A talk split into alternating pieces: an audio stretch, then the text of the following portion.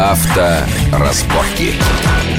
Итак, мы продолжаем обсуждать э, схему работы дорожной полиции в нашей стране и в других странах в связи с тем, что на итоговой пресс-конференции президента Путина обсуждался вопрос э, о том, нужны ли нам отдельные ГАИ, в каком виде. Президент поручил, э, скажем так, выяснить, что у них происходит, какие у них есть там хорошие наработки. Может быть, это можно перенести, как-то использовать и у нас. Итак, Игорь Маржарета продолжает рассказывать о своем личном опыте общения с западноевропейскими полицейскими. Да, у меня он очень небольшой. Я просто говорю, что несколько лет назад меня остановили во Франции Франции, я ехал тоже на тест-драйве, и нас было в машине четверо. Я был за рулем, и мы едем, а параллельно идет машина с надписью «Жандармерии». Вот сколько я езжу в Европу, я так и не понимаю разделение между жандармерией, полицией.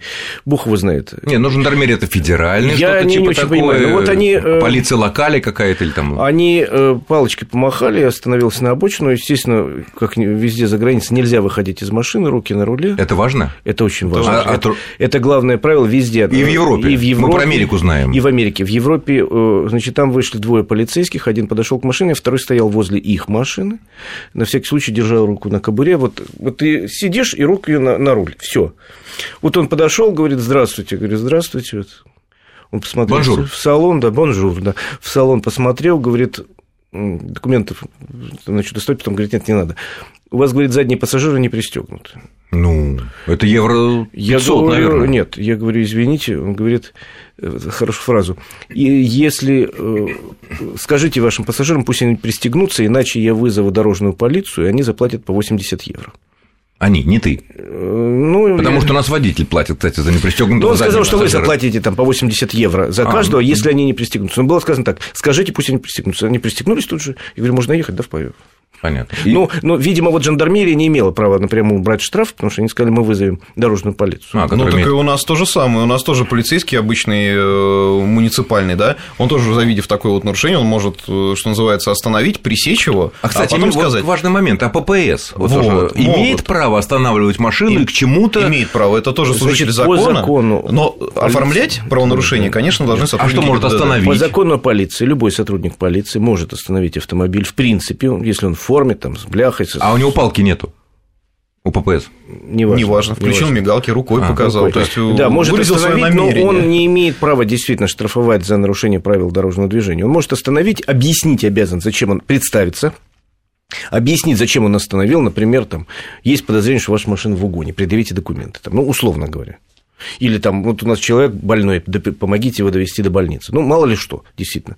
И вы обязаны остановиться, выслушать, там, выполнить требования. Можете... А досмотр машины? Э, это уже... На предмет наркотиков или битов? Нет, там... это, тут различия есть, досмотр и осмотр. Если досмотр, то это, вот он говорит, будьте любезны, покажите, пожалуйста, если вы не возражаете, откройте, покажите свой багаж. Что значит, если не возражаете? Если возражаем? Тогда осмотр, тогда понятые протоколы. Так, а, а, да. да, сейчас понятые, да, конечно. А И если... все равно твои возражения уже тогда уже не тогда считаются. Уже не... А если досмотр, то есть, если добровольно соглашаешься показать багажник, это досмотр, все.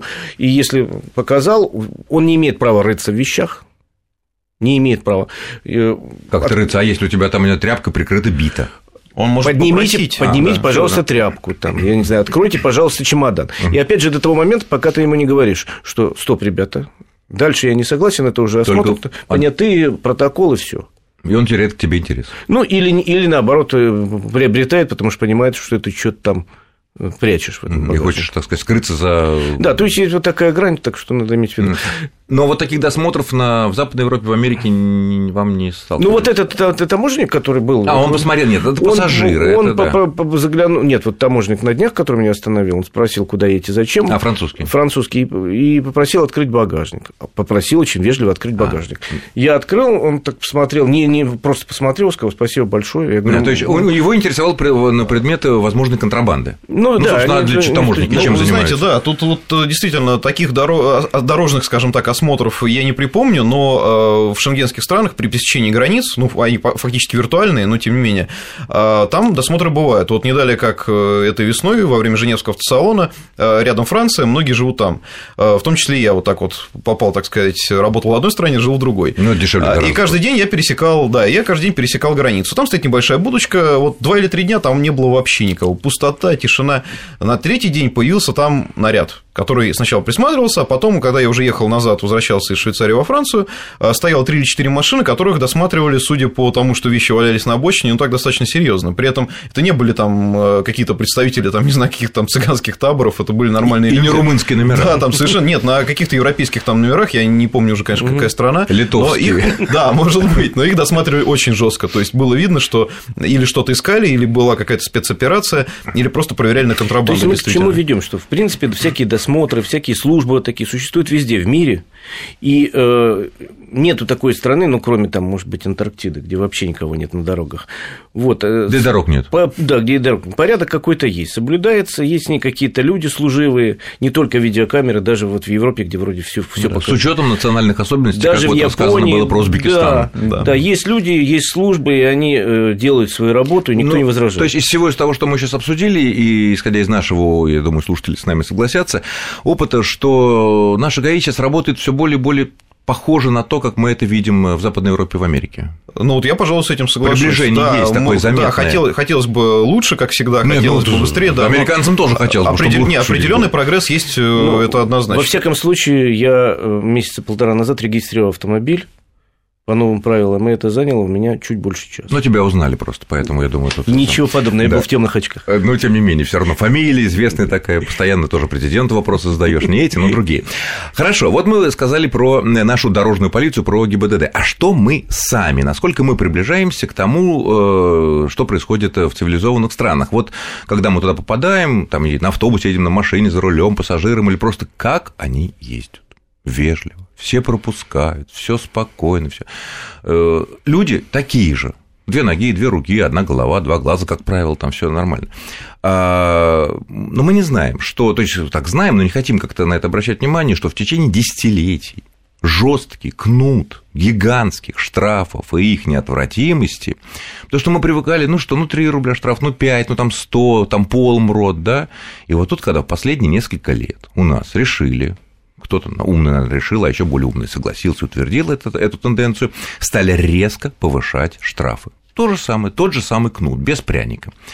И за одной из главных тенденций минувшего года, 13-го, мне кажется, то, что психология водителей, большинства, подавляющего большинства водителей на дорогах изменилась. А что я имею в виду?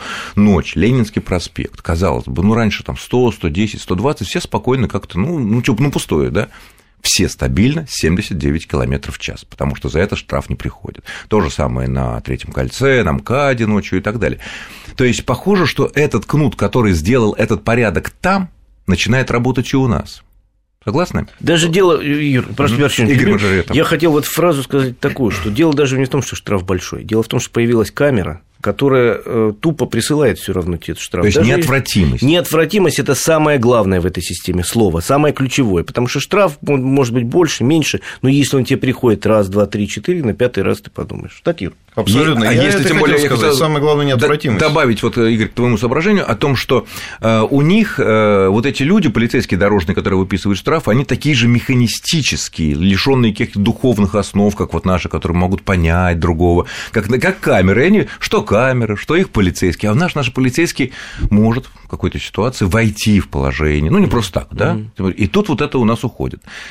Я вот, кстати, не сказал бы, что за рубежом они такие уж роботы, потому что у меня очень много случаев с практики, как раз когда они помогали так же, как и наши ребята, за что я считаю большое спасибо. Нет, не помощь, а вот именно наказание. А, наказание, ну, это да, это другое, конечно, да. Там, ну, они прекрасно понимают, что рисковать э, своей, даже, наверное, не карьерой, а репутацией это выйдет дороже, чем Нет, получить... карьера, потому, потому что полицейские – это государственные служащие, которые имеют потрясающие пенсионные вот, так сказать, всякие льготы, и в случае чего эти а льготы а, не будет. а репутация на что влияет? Потому что потом а, ни, ни в какие государственные органы он не попадет уже да работать. У нас, кстати говоря, бывает такое, да, что там, ну, хорошо, какая-то чистка, что-то случилось, уволили отсюда, раз человек, там, эта личность всплывает в другом ведомстве на государственной службе, ну, якобы уже другим делом занимается, хотя фактически это в любом случае государственная ответственность. Если мы приходим к такому выводу, что вот этот вот жесткий кнут в лице в виде больших штрафов, в виде камер, в виде постоянной слежки такой играет столь положительную роль. И наверняка и статистика ГИБДД говорит о том, что ДТП стало таких серьезных э, все-таки меньше.